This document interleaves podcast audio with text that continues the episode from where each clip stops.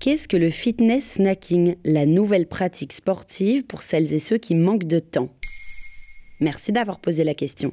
Maintenant vous savez vous propose une semaine dédiée au sport. Tous les jours, on vous parle d'une actu ou d'une tendance liant société et activité physique.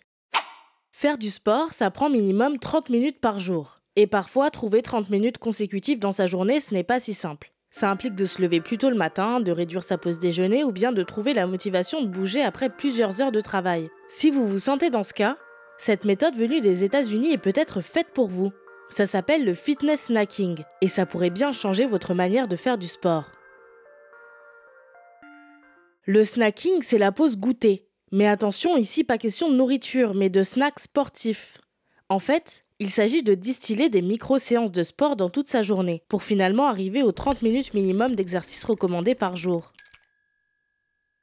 10 minutes par-ci par-là sont équivalentes à une vraie longue séance, d'après le professeur François Carré, cardiologue et médecin du sport au CHRU de Rennes. Quels sont les bénéfices du fitness snacking?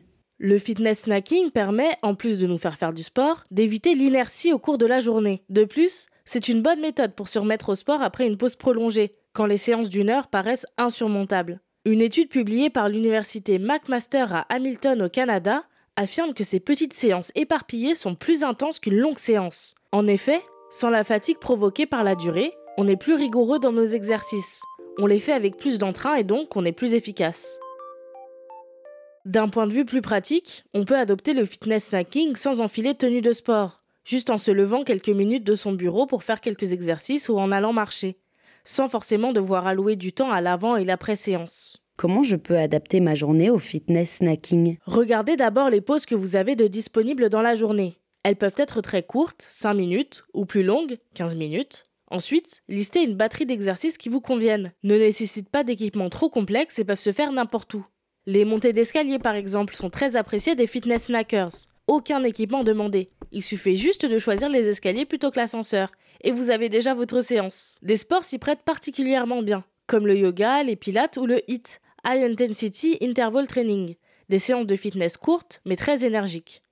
Certains exercices ont même leur moment privilégié dans la journée, comme les étirements le soir ou la marche digestive le midi.